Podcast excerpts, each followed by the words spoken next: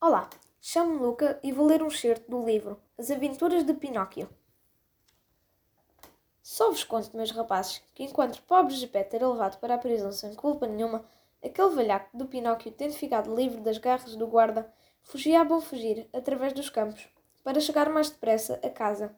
E naquela fúria de correr saltava altíssimos valados, sebes de silva e fossos cheios de água, tal como faria um cabrito ou uma lebre perseguida pelos caçadores. Ao chegar a casa, deu com a porta da rua encostada.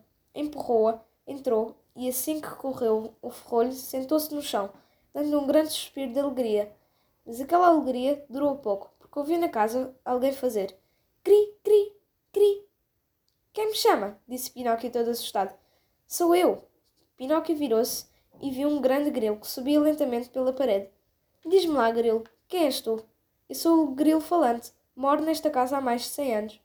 Mas hoje esta casa é minha, disse o boneco, e se quiseres fazer-me um grande favor, vai-te já embora sem olhares para trás. Eu daqui não saio, respondeu o grilo, sem te dizer primeiro uma grande verdade. Diz lá e despacha-te. Ai dos rapazes que se revoltam contra os pais e que abandonam teimosamente a casa paterna. Nunca terão felicidade neste mundo, e mais tarde ou mais cedo hão de arrepender-se amargamente.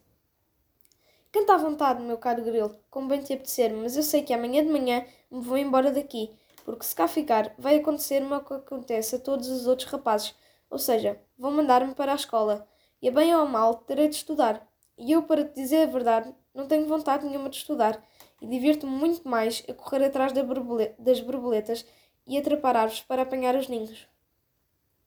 Grande Palerma, não sabes que se o fizeres, quando fores grande, serás um grande burro, e todos farão troça de ti, Cala-te, grilo de mau agouro, gritou Pinóquio. Mas o grilo, que era paciente e filósofo, em vez de levar a mal esta impertinência, prosseguiu com o mesmo tom de voz.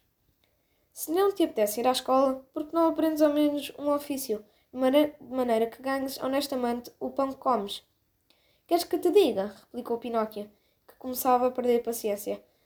De todos os ofícios do mundo, só há um único que realmente me agrada.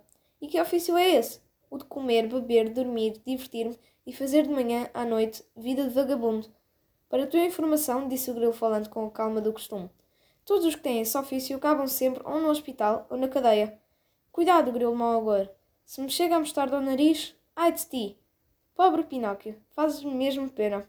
Porquê é que te faço pena? Porque és um boneco, e o pior de tudo é que tens a cabeça de pau.